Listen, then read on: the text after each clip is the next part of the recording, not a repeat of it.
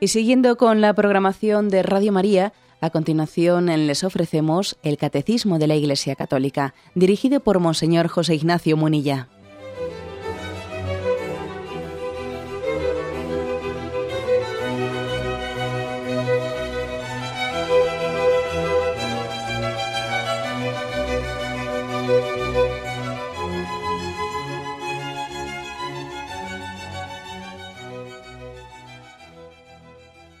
Cordial saludo a todos los oyentes de Radio María. Un día más, con la gracia del Señor, proseguimos el comentario del Catecismo de nuestra Madre la Iglesia. Habíamos quedado en el punto 2143. Habíamos iniciado ya la explicación del segundo mandamiento, no tomarás el nombre de Dios en vano, y habíamos ya hecho una introducción en el punto 2142 sobre qué es la blasfemia y lo que supone de gravedad, ¿no? pues de la mala utilización del nombre de Dios. Pero damos un paso más. Y en este punto 2143 dice así. Entre todas las palabras de la revelación hay una singular, que es la revelación de su nombre. Dios confía su nombre a los que creen en Él. Se revela a ellos en su misterio personal el don del nombre pertenece al orden de la confidencia y la intimidad. El nombre del Señor es santo. Por eso el hombre no puede usar mal de él. Lo debe guardar en la memoria, en un silencio de adoración amorosa. No lo empleará en sus propias palabras, sino para bendecirlo, alabarlo y glorificarlo.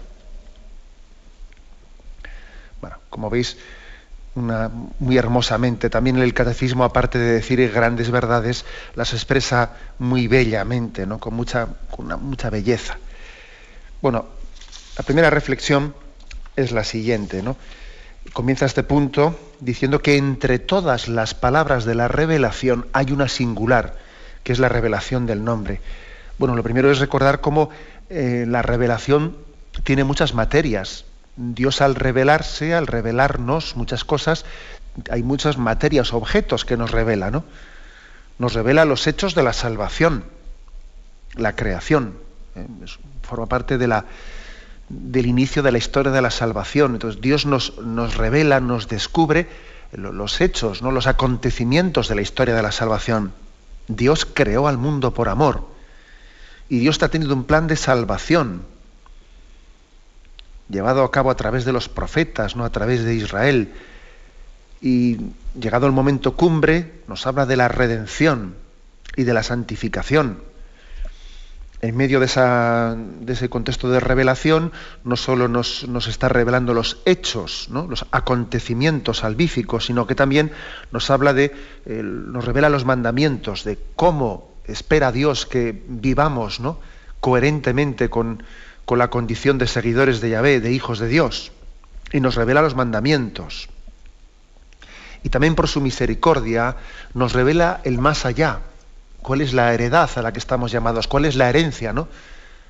La herencia de la vida eterna para la que Dios nos ha creado. O sea, que Dios nos revela muchas materias, ¿no? Eh, la creación, la historia de la salvación, también lo que es la moral, los mandamientos, el más allá. Es verdad que la revelación es sobria, ¿eh? sobria. Hay muchas personas que tienen, tienen el problema de que quisieran que la revelación les diese muchos detallitos de curiosidades. Y no, la revelación es sobria. Para mí este es uno de los, eh, uno de los signos más, más claros de, que de, la autenticidad de la revelación.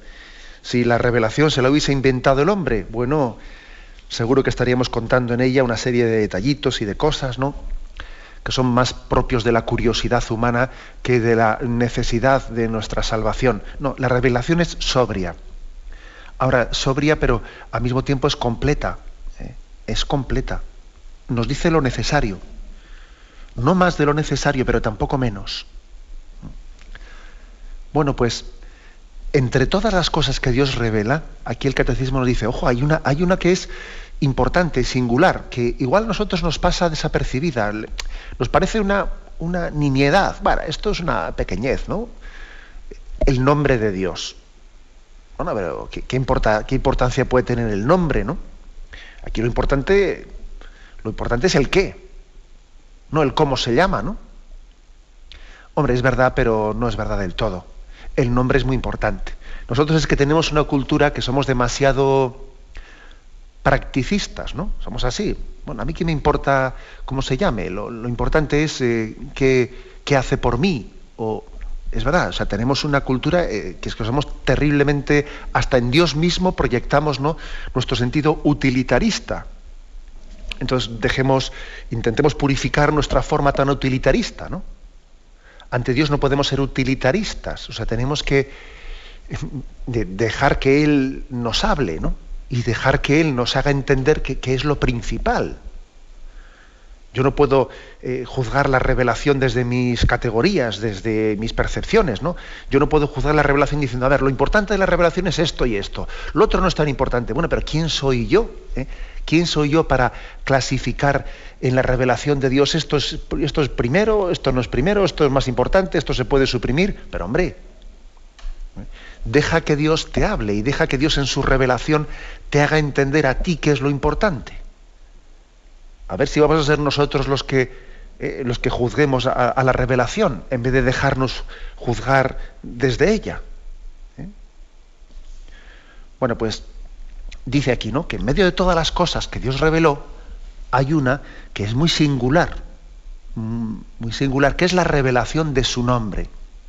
Dios nos revela su nombre, ¿no? Lo hizo como, como comentábamos en el programa anterior, de una manera singular cuando a Moisés, en, aquella, en aquel episodio de la zarza ardiendo, le dice, yo soy Yahvé, yo soy el que soy. Yahvé, ese es el significado del nombre, ¿no? Traducido literalmente, ¿no? Etimológicamente. Yo soy el que soy. Es decir, Dios es el ser por sí mismo, el que da el ser al resto de las cosas. Las demás cosas reciben el ser de Él, pero Dios es el que tiene el ser por sí mismo. Y eso nos diferencia, ¿no? Nos diferencia del resto de las cosas. Por eso el resto de las cosas reciben el nombre, nosotros le ponemos el nombre, porque son hechas, son criaturas, pero Dios no recibe el nombre, Él tiene que revelar su nombre. A Dios no le pone nadie el nombre, no, e, es Él el que tiene el ser por sí mismo porque ponerle nombre a otro es tener como una autoridad sobre él. De hecho, Yahvé le dio al hombre la autoridad para que pusiese el nombre a los, animales. Pero es que Dios tiene el ser por sí mismo. Yo no voy a ser el que defina a Dios. Entonces, esto es importante entenderlo. Dios mismo revela su nombre y, ese nombre se define así, yo soy el que soy, soy por mí mismo, ¿no? Esto nos tiene que, es también una manera de acercarnos a Dios con, ese, con esa bueno, actitud de humildad. Solamente así se puede acercar uno a Dios. ¿no? Esto nos recuerda un poco a aquel episodio famoso de, de San Agustín. El contexto era distinto, pero bueno, es aplicable aquí. Cuando San Agustín estaba reflexionando sobre el misterio de la Trinidad, y le parecía que era un misterio que no, terminaba de, eh, no, era capaz, ¿no? con toda la sabiduría que Dios le dio, ¿no? los dones de sabiduría que Dios le dio a San Agustín, pero veía que era algo que le sobrepasaba, ¿no? el misterio de la Trinidad. Y saliendo a pasear, se cuenta aquella famosa anécdota, ¿no? saliendo a pasear, San Agustín en una playa eh, ve a un niño que estaba con un cubo, pues había hecho un agujero en la arena, y estaba llevando una y otra vez eh, agua del mar y derramándola en aquel agujero de la arena, ¿no? Y le pregunta al niño, ¿qué estás haciendo? Y, el niño le responde, estoy metiendo el mar en este agujero de arena. Y entonces San Agustín, eh, viendo, viendo esa incoherencia del niño, pues entiende que Dios le estaba dando a entender si tú estás haciendo lo mismo, es que pretendes tú meter a Dios en tu cabeza. Este niño, esta, esta irracionalidad que me ha dicho, él entendió que Dios le estaba ¿no? dando a entender que él caía en lo mismo. ¿no? Es que voy a meter yo a Dios en mi cabeza. Yo no soy el que le pongo nombre a Dios. Es él el que, el, que se revela, el que se descubre. Yo soy el que soy. ¿O me vas a decir tú a mí que yo soy esto o lo otro? ¿eh? Por lo tanto, entendamos así. También el que Dios revele su nombre es un signo de la majestad de Dios. El hombre puede poner nombre al resto de las cosas, pero a Dios no le puede poner nombre. No, no, Dios te pone nombre a ti, no tú a Dios. Eh, el episodio ese de San Agustín y el niño de la playa, pues apliquémoslo a este aspecto, ¿eh? a este aspecto concreto. Bien, pues mm, entre toda la revelación, ¿no? En toda, toda la revelación hay una, una revelación muy particular, que es la revelación de su nombre. Y dice aquí, Dios confía su nombre a los que creen en Él. Se revela a ellos en su misterio personal. Por lo tanto, por lo tanto, digamos que entre el resto de las revelaciones, que Dios revela los acontecimientos, los hechos salvíficos, también revela los mandamientos, revela el más allá, aquí no se trata de revelar una serie de hechos o acontecimientos, sino habla de sí mismo, de su misterio personal. Es una parte de la revelación que se refiere más a la, a, la intimidad, a lo personal, a lo que es confidencial. Dios nos habla de sí mismo. Es como si dijese, hoy no te voy a contar cosas, te voy a hablar de mí. En otros pasajes de la, Biblia, sí, te voy a contar cosas, hechos de salvación, te voy a hablar de, bueno, pues de cosas que debes de saber, pero hoy no, hoy te voy a hablar de, mí mismo, de, de mi intimidad, y así Dios nos habla de su misterio personal, nos descubre su nombre. A mí esto me recuerda mucho ese pasaje del Evangelio, Juan 15, 15, ¿no? En el contexto del mandamiento del amor, allí dice esa, un versículo impresionante, ¿no? Este es el mandamiento mío, que os améis unos a, a los otros como yo os he amado. Nadie tiene amor mayor, más grande que el que da la vida por sus amigos. Vosotros sois mis amigos si hacéis lo que yo os mando. Y ahora dice, no os llamo ya siervos, porque el siervo no sabe lo que hace su amo. A vosotros os llamo amigos, porque todo lo que he oído a mi Padre os lo he dado a conocer. Fijaros, este, para mí esta es la clave, ¿no? Este, este pasaje del Nuevo Testamento da la clave para entender la importancia de que Dios revele su nombre. A un siervo se le puede, se le puede decir muchas cosas oye, las llaves eh, aquí están en tal sitio y lo otro está en tal lugar. Y si un montón de datos que se le dicen al siervo, eh, que en un momento determinado puede saber, un siervo, pues, pues, un mayordomo de una casa puede saber muchísimo y en sus manos se pueden dejar muchísimas cosas si es un hombre de confianza, ¿no? Pero para entendernos, eh, es un siervo, no es un hijo, no es un hermano, no es un amigo. O sea, la, intimidad plena no se le descubre a él. Vamos, mm, el siervo no le puede tratar a su amo como, no, no, o sea, es siervo. Es posible que le, descubra muchas cosas, muchos datos, ¿no? Para que ejerza bien su tarea de mayordomo, lo que se llama, pero es siervo. Y por eso dice, ya nos llamo siervos, porque el siervo no sabe lo que hace su amo. Vosotros llamo amigos porque todo lo que he oído a mi padre os lo he dado a conocer. Y al final te descubro no ya cosas, te descubro mi intimidad. Mi intimidad. Esto es importante. ¿eh? Esto es importante. Me acuerdo también, me acuerdo de, recientemente leía eh, pues esta referencia al cardenal Bantuán. ¿eh? Sabéis aquel cardenal ya fallecido que estuvo preso tantísimos años 13 años, si no me equivoco, en las prisiones de Vietnam, ¿no?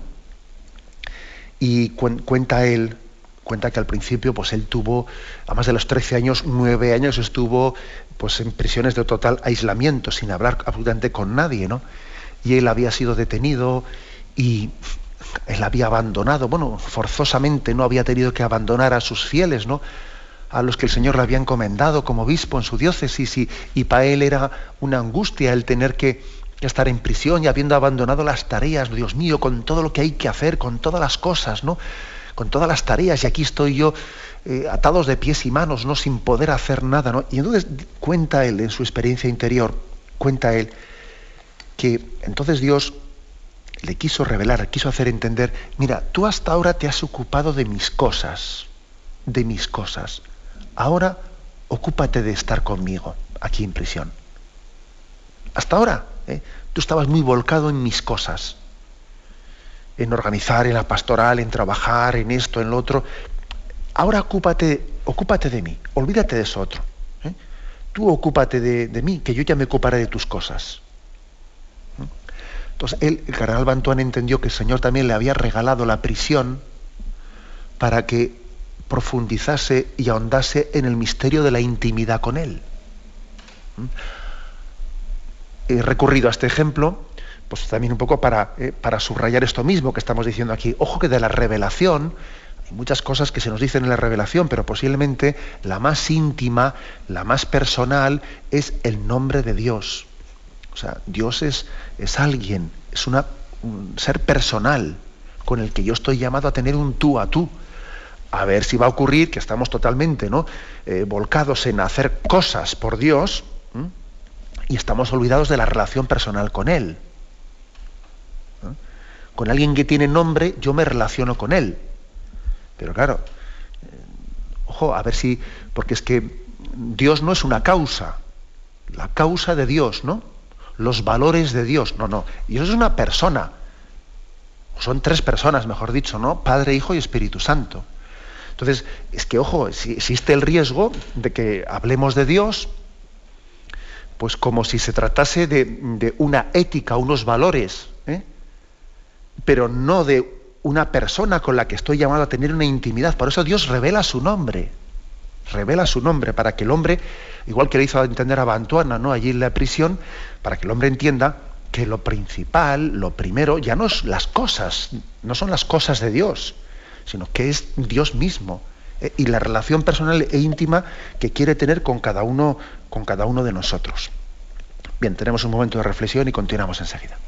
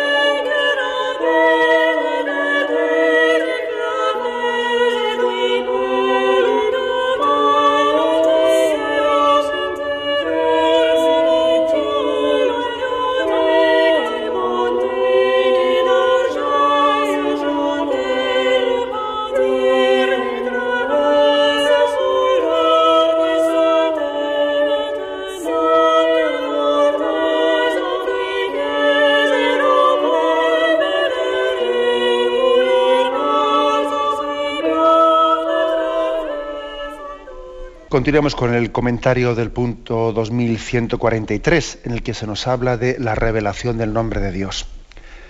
Para complementar lo que en este punto se dice, también el catecismo nos remite a un primer punto que fue el 203 ¿eh? de los inicios del catecismo, y allí se decía, a su pueblo Israel Dios se reveló dándole a conocer su nombre. El nombre expresa la esencia, la identidad de la persona y el sentido de su vida. Dios tiene un nombre, no es una fuerza anónima. Comunicar su nombre es darse a conocer a los otros. Es en cierta medida comunicarse a sí mismo haciéndose accesible, capaz de ser más íntimamente conocido y de ser invocado personalmente. Por lo tanto, el, nombre, el nombre es expresión de la esencia del ser de una persona y también del sentido del sentido de la vocación de esa persona. ¿Eh? Por eso cuando se dice Yahvé, yo soy el que soy, es como la esencia misma de Dios. Y también el nombre es sentido de la vocación de una persona, ¿no? Por ejemplo, al Mesías le pondrás por nombre Jesús, porque significa Salvador, es la vocación de su vida, ¿no? Es el sentido de su vida. El nombre pues es esencia y es también la vocación, el sentido de la vida, las dos cosas. Y aquí lo principal que, dice, que subraya, es que, claro, el nombre subraya esto de que Dios no es una fuerza anónima, Dios no es alguien anónimo, Dios no es ¿eh? pues una, una, ética, una ideología, no, Dios es una persona con la que tengo que relacionarme, ¿no? Por eso, al, al dar a conocer su nombre, Dios se hace accesible, está abriendo su intimidad para que pueda ser más fácilmente invocado, es como abrirte la puerta, ¿no? Esto, bueno, es que es, forma parte también de nuestra forma ordinaria de relacionarnos, ¿no? ¿Cómo, cómo te llamas, por favor? tú vas, por ejemplo, a una administración y allí te trata, pues, un, bueno, pues una persona, ¿no? Y bueno, usted tiene que reclamar esto y tal y cual, y dices tú, y tú para, en tu interior dices tú, bueno, Dios mío, a ver esto ahora, ¿en qué oficina va a caer este papel? Vete tú a saber esto, bueno, usted puede reclamar aquí a 10 días y tal y cual. Y tú le dices a esa persona, oiga, ¿le importaría decirme su nombre y tal? Sí, sí, no, no me importa. Mire, eh, mi nombre es tal, usted pregunte por mí. Y ya es muy distinta la cosa. Ya hemos avanzado mucho, porque claro, esa persona me ha dado su nombre. Y entonces hay alguien personalmente, ¿no? Que se hace responsable de eso, ¿no? O sea, eh, el dar el nombre eh, es un paso muy grande en la accesibilidad a una persona. Es un paso muy grande. Nosotros cuando conocemos personalmente a una persona, eh, oye, ¿qué, confianza tienes en el otro? Porque, oye, le conoce personalmente, ¿no? Hay muchas personas que tienen el don de conocer personalmente los nombres o profesores ¿eh? que conocen los nombres de todos sus alumnos y, la verdad es que es una gran ayuda para el sistema pedagógico conocer personalmente, ¿no? No voy a decir, oye tú, el rubio, el de ahí atrás. Hombre, la verdad es que cuando a alguien le llaman tú el rubio, ¿eh?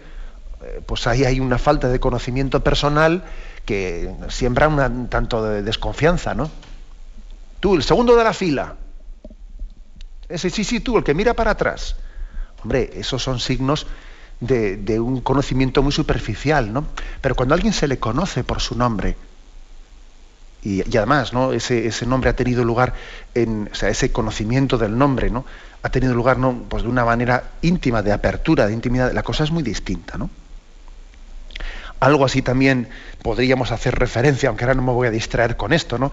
Pero también aquí cabría hacer referencia a lo que supone nuestra cultura lo de llamar de tú o llamar de usted, porque, bueno, en, dependiendo, ¿no? Dependiendo de qué contextos, claro que el llamarle de tú a una persona, pues supone una intimidad mayor.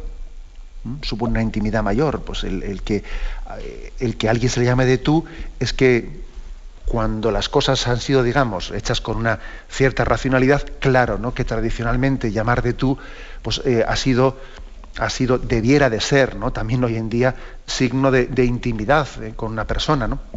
Lo que ocurre es que hay que reconocer que en nuestra cultura actual, eh, pues eh, el uso del tú, lejos de ser pues un, pues un signo de, un tipo de, relación pues más, más íntima, ha pasado a ser casi pues un signo de, bueno, pues yo diría de superficialidad. A veces hoy en día hablar, llamarle de tú a una persona no es signo de tener más intimidad con ella. Muchas veces, muchas veces algunas personas le llaman a uno de, o a uno o a otro de usted y pueden llegar a tener más intimidad y más confianza con ellas. Hoy en día el trato de tú ha pasado a ser, vamos, no signo de intimidad, sino signo de ligereza muchas veces. Es más, hay, hay muchos jóvenes hoy en día que es que han perdido muchos niños ¿no? O sea, no saben hablar de usted porque no se les ha enseñado, es que no saben conjugar eh, una frase, pues si tienen que hacerla de usted o de tú. O sea, que es que el trato de tú, que en un momento determinado, ¿no? En la lengua castellana podía ser un signo de intimidad, bueno, hoy en día es un signo de ligereza, de ligereza. Pero bueno, ahora sin distraerme en, eh, en esta consideración, pasando un poco a, esta explicación teológica que queremos dar, es como si dijésemos, ¿no? Mm, bien, eh, verdaderamente Dios nos revela su intimidad ¿eh? y nos la descubre con una intimidad plena de lo que podíamos entender que es ese tú, tú de confianza. Que, que, no me refiero a la fórmula, porque por ejemplo en toda Hispanoamérica, cuando uno lee el Evangelio en Hispanoamérica, siempre ahí se habla de ustedes. Y Jesús dijo a sus apóstoles, ustedes, bueno, pues, eh, sin embargo en nuestra cultura traducimos por tú. ¿eh? Jesús dijo a sus apóstoles, yo os he dicho a vosotros, bueno, sin embargo en Hispanoamérica se traduce por ustedes, el asunto no es tanto la, fórmula, ¿no? que al fin y al cabo eso depende de, la cultura concreta, sino que entendamos que detrás de, de, esa forma de relación, detrás de ese nombre de Dios, se expresa su intimidad. O sea, Dios, al revelar su nombre, está expresando que Él es cognoscible, que Él es accesible, que Él puede ser invocado. Yo te revelo mi nombre para que tú puedas dirigirte a, mí directamente sin, sin intermediarios. ¿eh? Para hablar con Dios no hay que estar pidiendo una carta de recomendación que alguien le diga, no, no, yo te, yo te he dicho mi nombre para que podamos tener un tú a tú. Eso significa la revelación del nombre de Dios. Que como veis, esto son palabras mayores, no es ninguna bobada. ¿eh? No es ninguna bobada el que alguien me diga, Mm, mira, este es mi teléfono. Eh, soy tal y tal, llámame cuando quieras, eh, estoy siempre disponible las 24 horas. eso es, eso es algo muy serio, la revelación del nombre de Dios. Mm, tenemos que eh, hacer este esfuerzo que estamos haciendo en este programa de caer en cuenta que es esto, claro, es que estamos en una generación tan superficial que al otro eh, nosotros aquí confundimos tener confianza con tomarnos confianzas, que aquí a la gente le llamamos de tú sin que eso suponga nada, ni intimidad ni nada, sino más bien desprecio y le ponemos un mote y casi a, veces hasta a uno le llamamos eh, con un insulto con tono cariñoso, ¿no? O sea, que es que somos muy superficiales, ¿no? Purifiquemos un poco todo esto para entender lo que supone que Dios revele el nombre y que nos diga, mm, yo no tengo no tengo secretos para ti, te revelo mi nombre, ¿no? Habla conmigo eh, y te, lo he hecho para que yo sea invocado por ti, para que, para que esté abierta esa vía de, conocimiento y de, comunicación entre nosotros. ¿eh? Después algo, algo hermoso, hermosísimo. Bien, tenemos un momento de reflexión y continuamos enseguida.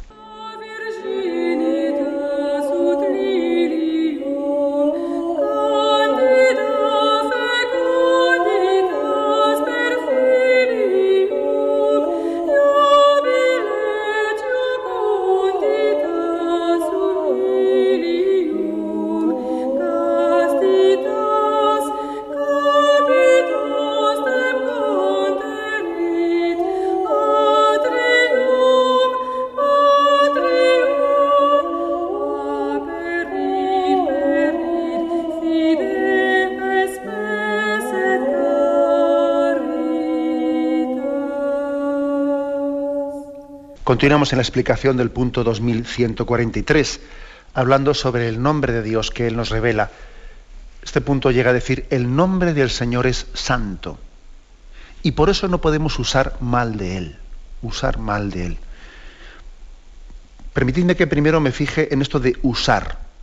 Es que es un peligro lo de usar. ¿eh? Usar, porque usar, eh, detrás de la palabra usar hay un gran peligro de manipular cuando uno usa una cosa a su conveniencia. Eh, eso de usar ya es una palabra ya muy, eh, muy gráfica. Usar para mi servicio, ¿no? Existe el riesgo siempre incluso de usar a otros. Y ya no digo a Dios, ¿eh? por supuesto aquí se refiere al tema de usar a Dios, el nombre de Dios, pero existe el riesgo de usar de otros, ¿no? En multitud de ocasiones. Pues yo qué sé, pues, pues por ejemplo, ¿no? Pues cuando, cuando alguien tiene, pongo el caso ¿no? de que alguien tiene celos ¿no? contra otra persona, o, recela de él, o bueno, yo no, o no vamos a juzgarle interiormente, igual tiene motivos, ¿no? Tiene motivos, pues para que. Pero entonces, en vez de hablarle directamente y en vez de decirle directamente, oye, eh, mira, pues eh, no me parece bien esto o lo otro de ti, o yo pienso que no deberías de hacer esto o lo otro, o tal o cual, ¿no? O, no deberías de venir por aquí, o no, ¿qué es lo que hace? Se lo dice a otros, intenta eh, echar, usar de la autoridad de otras personas, usar de otras de autoridad para que me suba un poco en sus hombros y los otros se lo digan a él, ¿no? O sea, uso a otra persona para que se lo diga a él y así venga a mi servicio. Eso, esto que estoy poniendo como, como el peligro que siempre tenemos de usar a otra persona a mi favor, eso es un riesgo tremendo usar la autoridad de otro a mi favor. Es un riesgo tremendo. Y además el subconsciente, nuestro inconsciente es tan traidor que eso puede llegar a ocurrir sin que uno se dé cuenta de que está manipulando las cosas. ¿eh? las está manipulando. Eh, voy a usar la autoridad de otro a mi favor, ¿no? Y en vez de ser yo el que sea honesto, venga, voy a hablar y afrontar este asunto y a esta persona decirle, oye, mira, esto y esto, yo creo que esto no estás haciendo bien, por tal o por cual, o ser sincero y reconocer que soy un celoso y en el fondo no, hay ningún problema. No, pero en vez de afrontarlo yo, a la recurrir a otro que yo le, manipulo las cosas para que así yo, de alguna manera, no, estoy usando la autoridad de otra persona. Me apoyo en otro, me apoyo en su autoridad para servirme, para usarla, ¿eh? para usarla a mi favor. Bueno, pues eso, este ejemplo, que de hecho ocurre con mucha frecuencia en nuestras relaciones humanas, eh, podemos hacerlo también con respecto al nombre de Dios, usar mal el nombre de Dios. ¿Mm? Usar mal su nombre. ¿Mm? Y claro, como os podéis imaginar, no se refiere únicamente a lo que es estrictamente blasfemia, ¿no? que por supuesto es usar mal el nombre de Dios, sino también usar mal el nombre de Dios es intentar, ¿no? Pues recurrir a su autoridad para confirmar mis caprichos, mis caprichos o mis cosas. es que es, un peligro muy grande que siempre el hombre, el hombre ha tenido en su historia. Eh, por ejemplo, ¿no? esa famosa expresión del Deus vult, eh, Dios lo quiere, Dios lo quiere, ¿no? Bueno, pues por supuesto que el hombre puede también hacer grandes acciones, ¿no? Con la conciencia de que si Dios me lo pide, si Dios lo quiere, adelante, ¿no? Lo, haremos, ¿no? Pues los cuántos misioneros, ¿no? Han emprendido obras de evangelización verdaderamente peligrosas, muy arriesgadas, y lo han hecho con la conciencia de que Dios lo quiere, Deus vult, Dios lo quiere, y si él, si él lo quiere, iremos hasta el final, ¿no? Pues sí, por supuesto, pero también existen riesgos, ¿no? Riesgos de, de, que ese Dios lo quiere, es recurro yo a él para que yo salirme con la mía, ¿no? Por ejemplo, en la, historia de las cruzadas, por supuesto que las cruzadas ¿eh? comenzaron, pues yo creo que con una causa totalmente justa, ¿no?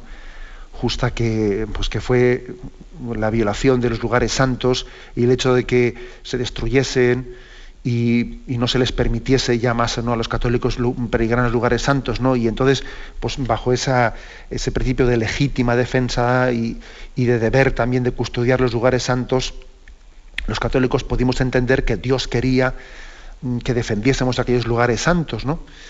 Deus vult, decían los, los cruzados. Claro, por supuesto, pero también eh, hay que reconocer que es un riesgo, o sea, es un riesgo muy grande, ¿no? Que al final uno, ese Deus vult, Dios lo quiere, pues lo lleve hasta, hasta unos límites que al final yo estoy intentando, pues intentando escudarme en Dios, justificarme en Dios para hacer cosas que, que, igual no son, no son legítimas, que ya sobrepasan la legítima defensa y ya llegan ya, pues... Eh, eh, pues a, buscar mis reinos personales y a buscar mis ambiciones personales. ¿no? Por eso eh, lo, de, lo de invocar a Dios hay que hacerlo siempre con mucha humildad, sin usar de Él. Es que lo de usar es un término muy peligroso. Ante Dios siempre somos mendigos. Ante Dios siempre estamos mendigando, Señor, ¿cuál es tu voluntad? Descúbremela, no, revélamela, ¿no? Eso de que uno eh, pretenda tener él, ¿no? Pues una especie de conciencia de absoluta certeza de que Dios quiere esto y por lo tanto yo me cargo aquí quien haga falta por delante, hombre, vamos a ver, eh, hay que ser muy humildes, muy humildes a la hora de invocar el nombre de Dios y su voluntad, sobre todo cuando es contra los demás.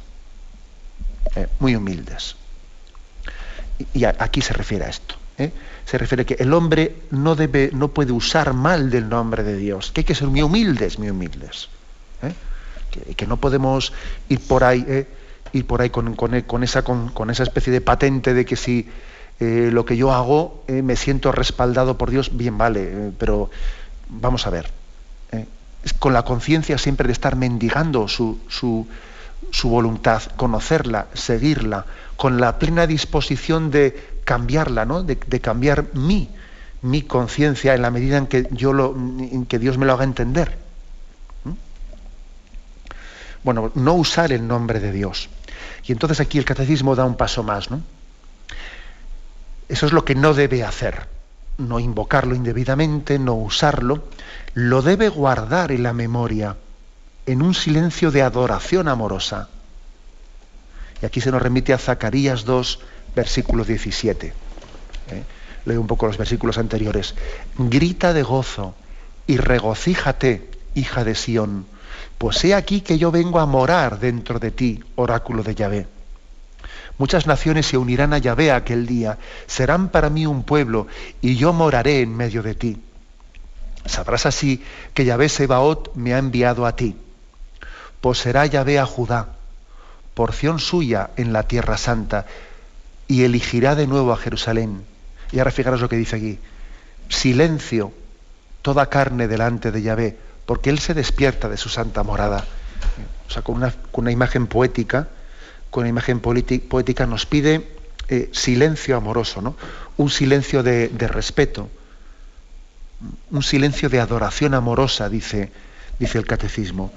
O sea, que, no se puede, eh, que no se puede ante Dios hablar demasiado, y sobre todo pretendiendo, ¿no? Pretendiendo ponerle a Dios eh, a mi servicio contra otros. Es que ojo con eso. Eh, decía que a nivel humano ocurre eso, que a veces recurrimos a la autoridad de otros para, para ir contra alguien, lo cual es una manipulación horrorosa, y también puede ocurrir eso con Dios. Mira, ante Dios silencio y silencio amoroso. Preséntale las cosas, pónselas en sus manos. Señor, te presento esta, esta necesidad, te presento a la otra, te presento a estas personas. Preséntaselas, pero no pretendas tú ahora eh, que Dios te esté cortando el bacalao, como se dice, ¿no? Cortando el bacalao a tu, a tu capricho y a tu entender. Eh, preséntale las necesidades a Dios y luego mira a ver si Dios las bendice o no las bendice y así discierne cuál es su voluntad. ¿eh? Como veis es, hermosísimo, ¿no? Dice, eh, silencio, silencio ante Yahvé, porque Él se despierta de su santa morada, ¿eh? pide como conciencia de humildad ante Él. Como os podéis imaginar, esto no es contrario a otros pasajes de la revelación en los, que Jesús nos dice, pedid y se os dará, llamad y se os abrirá, sino habla un poco del espíritu con que hay que hacerlo, ¿eh? del espíritu de, de humildad de no ser un charlatán ante Dios, de que yo casi estoy como diciéndole lo que tiene que hacer. Además te lo mira, esto hazlo así. Primero haces esto y luego lo segundo y luego, o sea, vamos a ver, ante Dios uno tiene que presentarse con plena humildad. ¿Mm? No a darle lecciones a Dios. Pide pues, ¿no? Por lo tanto, el, el silencio, el respeto amoroso, ¿no? ante Dios. Y continúa, ¿no? Bueno, por, cierto, aunque sea así brevemente, hago referencia a que en el punto 435, que también se refiere aquí, habla de, la devoción, de la devoción al nombre de Jesús. Al nombre de Jesús toda rodilla se doble. Es decir, también la veneración del nombre de Jesús ha sido, ha formado parte de la tradición católica.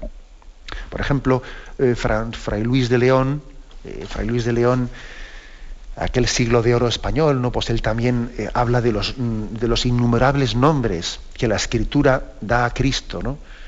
El león de Judá, el cordero, puerta y camino, pastor, sacerdote, la vid, el rey de Dios, eh, bueno, padre, príncipe de la paz. Hace todo un elenco, ¿eh? un elenco de los nombres de Jesús. El nombre de Jesús es el nombre santo. Muchos santos han muerto pronunciando en sus labios el nombre de Jesús, Jesús, Jesús. Que, nuestra última palabra no sea Jesús, Jesús y María, ¿no? María y Jesús, Jesús, José y María. ¿eh? Eh, se ha enseñado a morir, a tener una buena muerte, teniendo estos tres nombres ¿no? en nuestros labios, Jesús, José y María. O sea, el sentido del nombre de Jesús, el nombre del Salvador, el nombre del Salvador invocar a José y a María son los padres del Salvador. Ciertamente no son los nombres de María y de José los que nos salvan, es el nombre de Jesús, ¿no?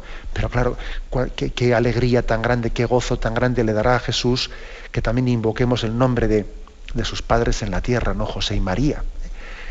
Bueno, pues es que es bonito también eh, eh, subrayar esto, ¿no? Cómo la tradición católica ha enseñado a invocar el nombre de Jesús y a enamorarnos de ese santo nombre y a decirlo muchas veces. Hay personas que van por la calle y esa tradición de invocar los nombres Jesús, José y María. Y como he dicho incluso, que sean los últimos nombres ¿no? de nuestra jornada y de nuestra vida. Ojalá muriésemos ¿no? con esos santos nombres en nuestro labio. El nombre de Jesús. Dice la Sagrada Escritura, no hay otro nombre otro nombre en el que podamos ser salvos.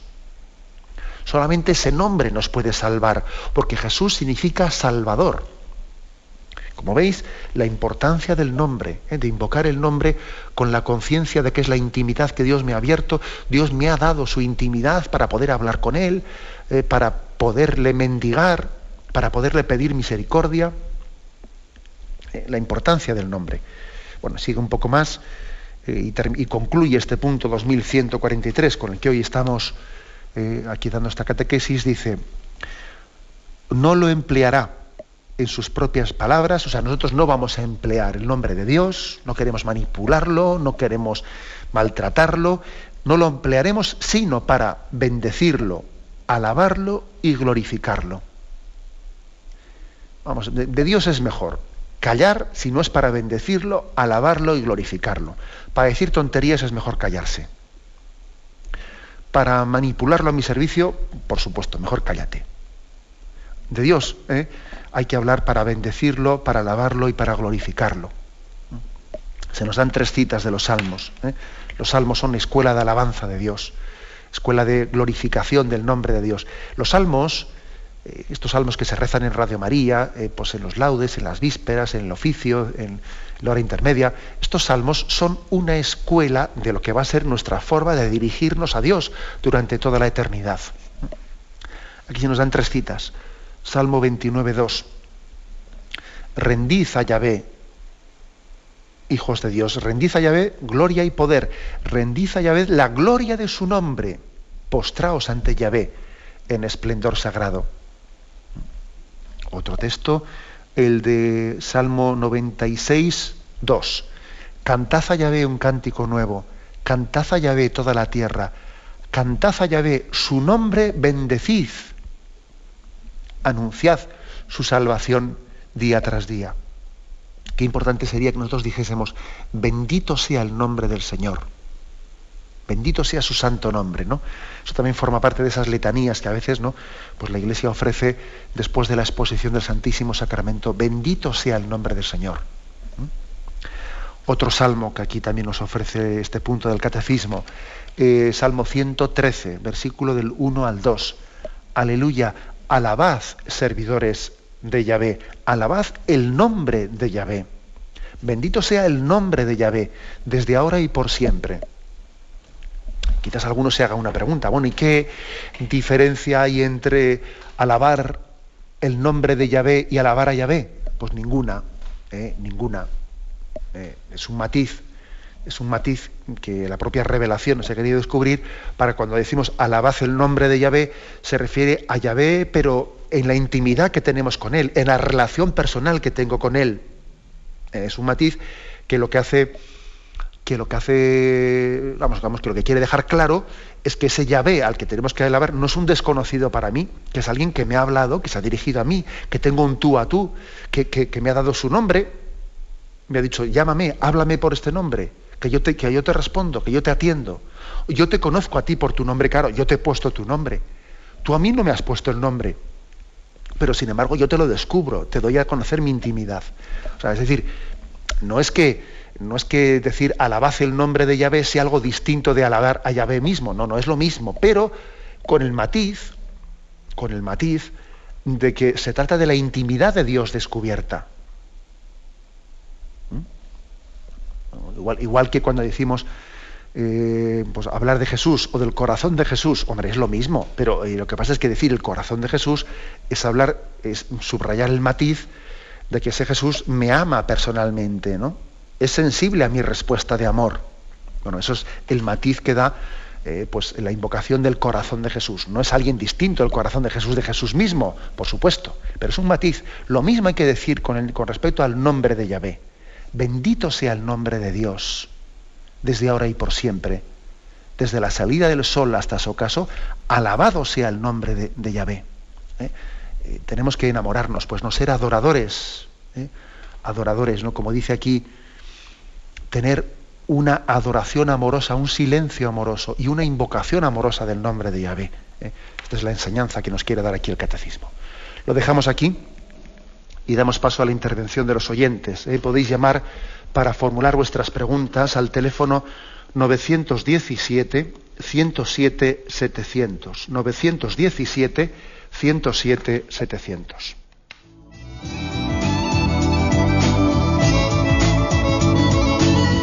¿Le gustaría tener sus programas favoritos de Radio María en CD o DVD?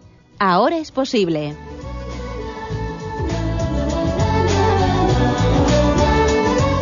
Le sugerimos que primero se informe en qué formato de audio lo puede escuchar en su equipo DVD o CD, teniendo en cuenta que no todos los lectores de CD pueden reproducir el formato digital MP3 en el que enviamos nuestros programas. Y luego, si quiere en su casa esos programas que tanto le gustan, solo tiene que escribir una carta a Radio María, Paseo Lanceros 2, primera planta 28024, Madrid indicando si lo quiere en CD o DVD y cuántos programas. También le rogamos que escriba su nombre, dirección y no se olvide de facilitarnos un teléfono de contacto para cualquier duda que nos surja.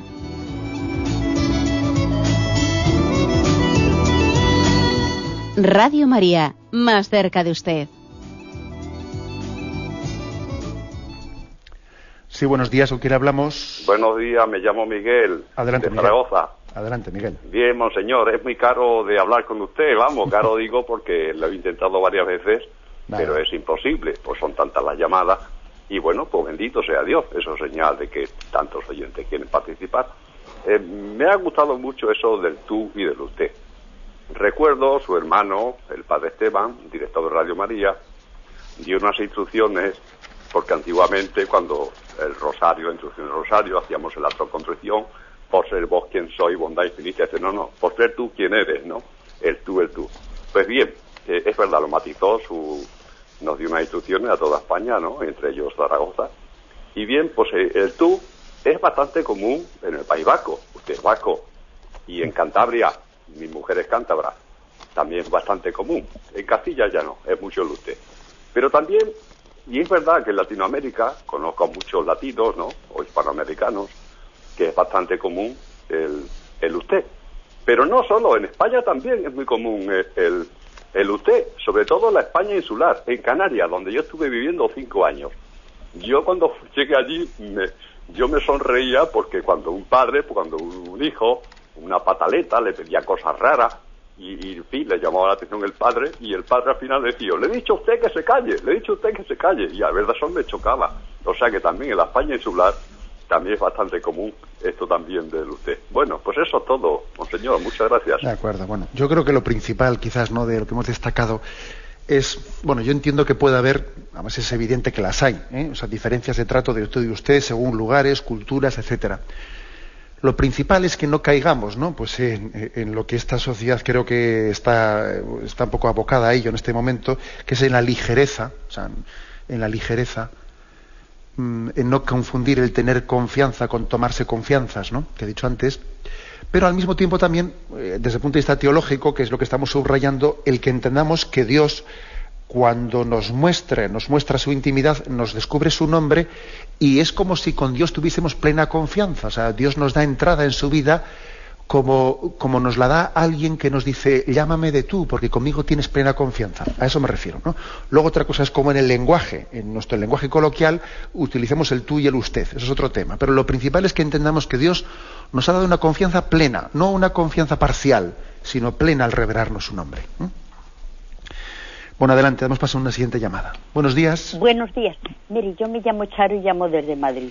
Es que quería consultarle una cosa. Las estampas que tiene la imagen de Jesús y de la Virgen son sagradas.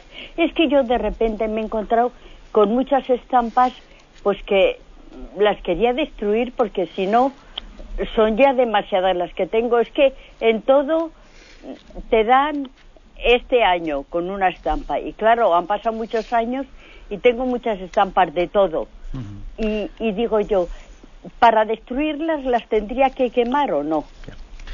Bien, de acuerdo. Pues la verdad es que esa pregunta que hace usted, porque es cierto, una persona puede tener muchas estampas que además igual no son reutilizables porque dice están ya muy viejas y no se les puede dar a otras personas, etcétera. Entonces, ¿es una falta de respeto el, destruirlas? Pues no, no porque evidentemente eh, lo que igual hay que hacer hay que hacerlo con un poco de prudencia pues no hacerlo de una manera pues que igual las echo a la basura y luego igual alguien las ve en la basura.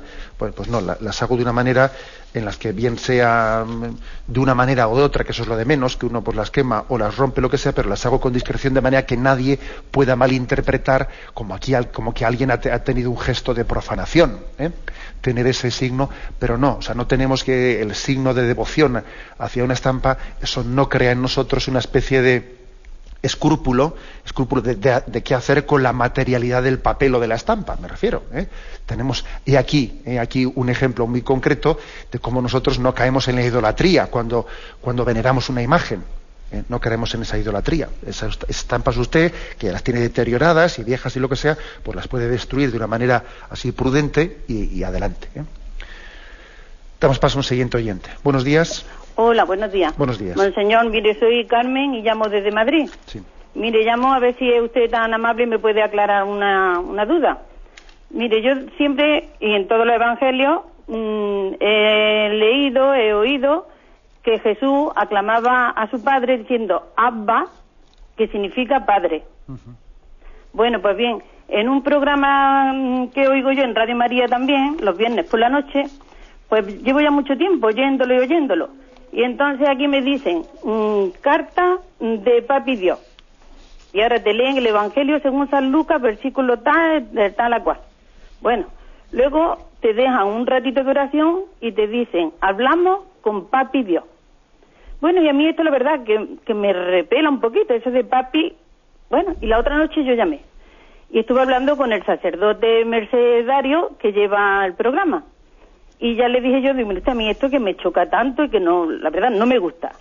Digo, ¿cómo es que no se plantean? Porque es una palabra tan bonita, es lo que nos dice Padre, Padre, dirigirnos a nuestro Padre, a Dios. Y dice, digo, ¿cómo no se plantean en cambiar esto de papi? Dice, señora, yo lo que no puedo hacer es cambiar el Evangelio.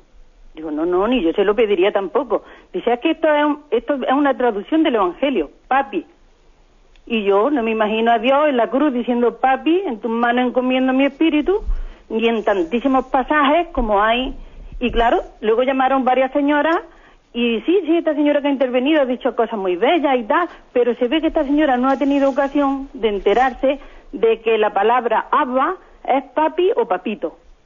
Y yo, pues claro, mm, abusando de, su amabilidad y de sus conocimientos, y para quedarme yo tranquila, pues me gustaría que usted me haga una aclaración y si es verdad que en algún pasaje del Evangelio viene esa cita, que me diga usted qué cita es para que yo la lea, porque estoy un poco como Santo Tomás, que si no lo leo no lo creo. De acuerdo, vamos a ver, mire, pues la explicación es la siguiente. Em, ciertamente es una palabra, eh, así como los evangelios están escritos en griego todos ellos, sin embargo conservan poquísimas palabras, pero algunas que están dichas en el idioma original que Jesús pronunció, que fue el arameo. Por ejemplo, ¿no? Elí, Elí, lama sabactaní. Eh, y algunas palabras que eran, fueron tan, tan eh, fuertes y tan expresivas que los mismos evangelistas no se atrevieron a traducirlas al griego, sino que las dejaron en su idioma original, que era el arameo. Una de ellas es el Abba. Jesús llamaba a Dios Abba. ¿Cuál es la traducción de Abba? Es la traducción de padre, pero en un sentido cariñoso. En ese, sentido que nosotros llamamos papá.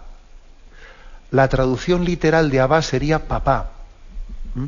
Papá, que además en, todos los idiomas existe, yo que soy vasco, pues también sé que, existe una, traducción de que es aita, aitacho, es decir, eh, padre, padrecito, ¿no? Mm, esa expresión de papaito, lo de papi, bueno, la verdad es que la palabra papi ya, ya, tiene una cierta subjetividad de nuestra parte, ¿no? Porque eso ya igual forma parte de, bueno, pues de unas deformaciones nuestras de la palabra, pero la palabra papá o papaito es tanto como la expresión de, del niño que habla con su, con su padre, ¿no? Entonces, la traducción literal de Abba, de Abba, es la traducción de una relación del niño con su padre. Un niño, un niño habla con, con, esta intimidad con su padre. ¿eh? Entonces yo diría que eh, es una de las muestras de que Jesucristo es el Hijo de Dios, Porque a ver, a ver en ese, en ese mundo judío en el que había tal, tal nombre, tal miedo ¿no? al nombre de Dios, eh, nadie puede ver a Dios y, y, quedar con vida, ¿no? Existía un sentido del temor reverencial, ¿no? Bueno, pues en ese sentido Jesús se revela como el Hijo de Dios y le llama Abba, le llama papá le llama papaito, ¿no? Es decir, tiene con él una confianza del niño, del niño que está con su papá, y ese niño de dos o tres años que le llama papá a su padre. Ese es el contexto de la palabra Abba, que es indirectamente, ¿eh? indirectamente es un argumento de la divinidad de Jesucristo, porque solamente quien es Dios puede tratarle con esa intimidad a Dios, y a nosotros nos da la gracia de poderle llamar también Abba a Dios Padre. Adelante, aunque sea muy brevemente una última llamada. Eh, buenos días. Buenos días, sí. Mire, mm, sí, muy breve. Mm, como usted está hablando del nombre, pues mm, yo tengo mi hijo que se llama Jesús. Y, y claro, usted sabe muchas veces las madres, pues cuando los hijos hacen alguna cosa mal, pues nos enfadamos. Y, y el nombre de Jesús, pues parece que, como usted está hablando de la importancia del nombre, parece que profano el nombre de Dios, porque yo en mis labios le pronuncio enfadada y Jesús, no sé qué. Y, y entonces digo, me está dando porque digo, a ver qué, qué opina usted de esto. Bueno, yo creo que no tiene que tener usted eh, ese escrúpulo, porque evidentemente una cosa, eh, es, usted le está llamando a su, a su hijo, o sea, es decir, usted utiliza el nombre de Jesús para relacionarse con su hijo, ¿no? Entonces, si usted a su hijo le dice, Jesús, que te voy a dar, eh, pues hombre, usted se lo está diciendo a su hijo, no se está diciendo a Jesucristo, el Hijo de Dios, ¿no? Perdóname por la broma, ¿eh? pero mm, bueno, yo creo que no, tenga usted ese escrúpulo. Eh, usted le ha bautizado a su hijo con el nombre de Jesús, ¿no? Pues invóquele a Jesús por su hijo, ¿no? Invóquele a él, seguro que lo, que lo está haciendo ya. ¿eh? Y bueno, pues no tenga usted ese escrúpulo, sino confíe en que Jesús será salvador de su hijo, ¿no? Como, como es salvador de todos nosotros. Me despido con la bendición de Dios Todopoderoso, Padre, Hijo y Espíritu Santo. Alabado sea Jesucristo.